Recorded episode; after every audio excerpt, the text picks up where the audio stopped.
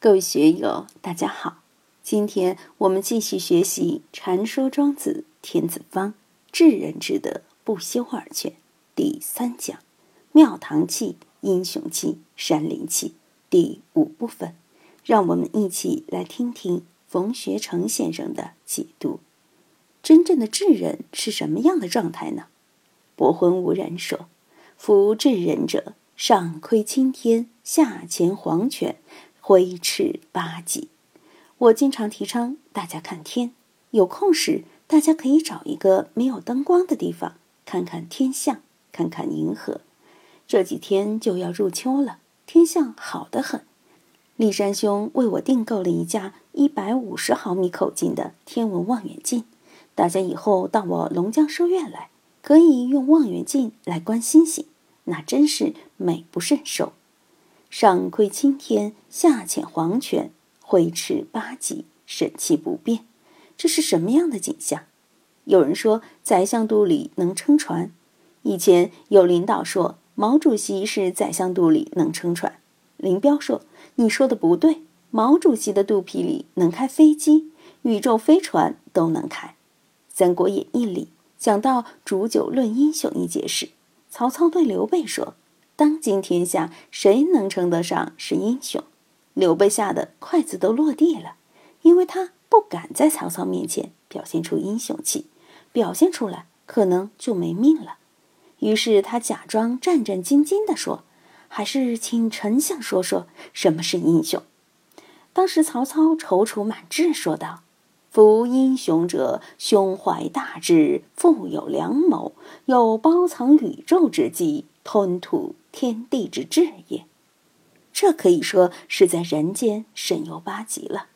真正到了高明的境界，上窥青天，下潜黄泉。在长尊里经常用这样的话：上窥青天，高高山顶立；下潜黄泉，深深海底心。高高山顶立，深深海底行。这在禅宗内脍炙人口的话，就是从这里引申来的。然后挥斥八极，我们学华严宗的法界观，就是挥斥八极的东西。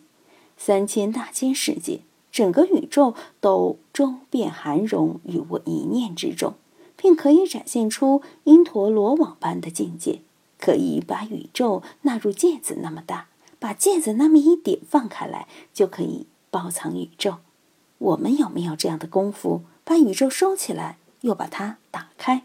用手把宇宙抓在手中，放开宇宙，依然是宇宙，还宇宙的本来面目。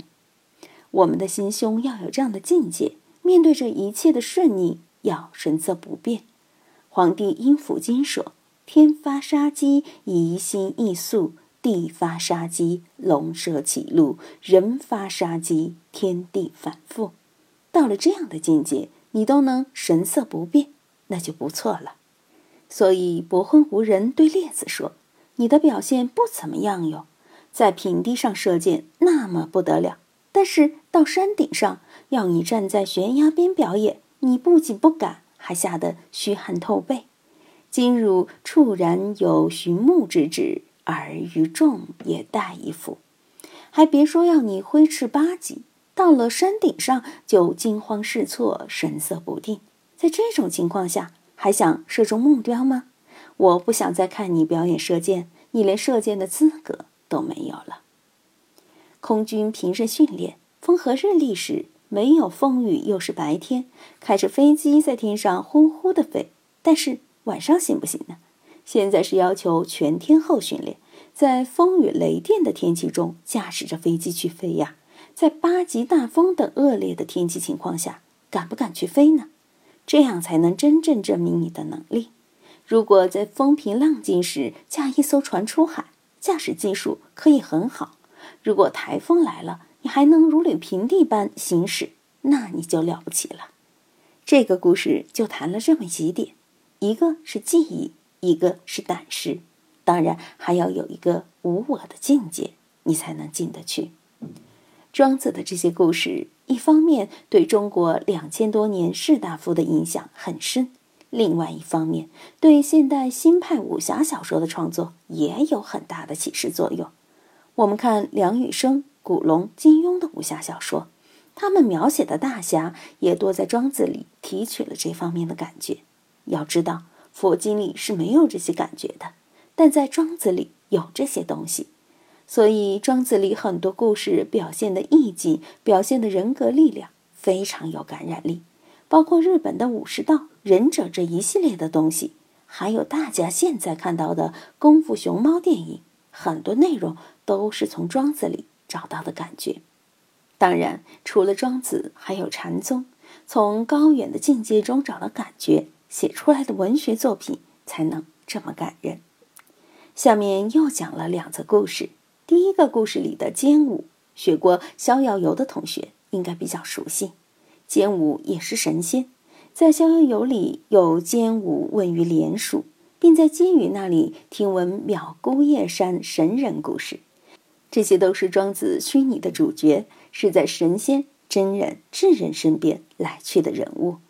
孙叔敖值得介绍一下，他是春秋时代著名的贤相之一。当时郑国有子产。齐国有管仲，秦国有百里奚，楚国有孙叔敖。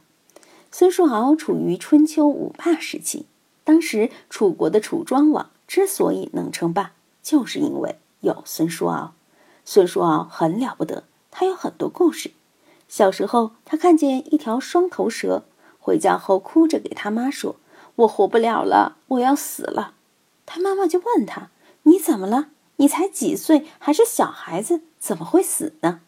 他说：“大人不是说了吗？人不能见两头的蛇，见了就要死。我今天见了，于是就把蛇弄死了。我怕别人见了也要死，就把蛇埋了。这样，即便我死，别人却不会死。”他妈妈就说：“儿子，你心地真好，为了别人把双头蛇杀了。你这么善良，肯定不会死。”长大以后，孙叔敖果然成了。栋梁之才，第一位在如今淮河支流史河上建水利工程、七思碑以发展农业的是孙叔敖。第一个开发江汉平原，把云梦泽改造成万顷良田的是孙叔敖。洞庭湖形成也离不开孙叔敖。孙叔敖在江汉平原的南边，沿长江北岸修了大堤，夏天的洪水不能向北漫。才有了以后的洞庭湖，所以第一个开发江汉平原的是孙叔敖。这个人非常了不起，正是因为他的辅佐，楚国在楚庄王时期国富民强，而且富国强兵。伐郑以一中，在邲之战战胜了强大的晋国，报了当年城濮之战战败之耻，使楚庄王可以官兵于洛阳，问九鼎之轻重。如果那时楚庄王有后来秦昭王的霸气，就可以把东周洛阳城拿过来，挟天子以令诸侯了。但是楚庄王还是比较绅士，放了周天子一马，没有赶尽杀绝。孙叔敖的确了不得，不仅仅在工业上了不得，这个人的修为也非常高。孙叔敖修为高的故事，不仅仅在庄子里以寓言故事来呈现，在论语里。孔夫子对他三世三以的故事也是大家赞叹的。令尹就是楚国的宰相，北边华夏诸侯称夏，楚国称令尹。简武说：“你三次为令尹，并没有喜形于色，并不以荣华富贵来处处表现自己的荣耀，不去显示自己的威风。三次被罢官，被一些大臣在君王面前说是非。”打小报告，抓住辫子排挤下去，也没有一点忧色。对于升迁贬职，孙叔敖都是淡然处事，升上去是平常心，降下去仍是平常心。所以《道德经》里说：“宠辱若惊，小人才会宠辱若惊。有了好事，就像范进中举一样，无福消受，谈迷心窍。现在有的人中了彩票，大奖一百万。”马上进精神病医院了，这样的人就很可怜，托不住福。有的人股票一垮，哎呀，几百万没有了，想不通就跳楼吃老鼠药，这样的人也没有用。真正到了宠辱不惊的境界，才有大的担当能力。今天就读到这里，欢迎大家在评论中分享所思所得。我是万万，我在成都龙江书院为您读书。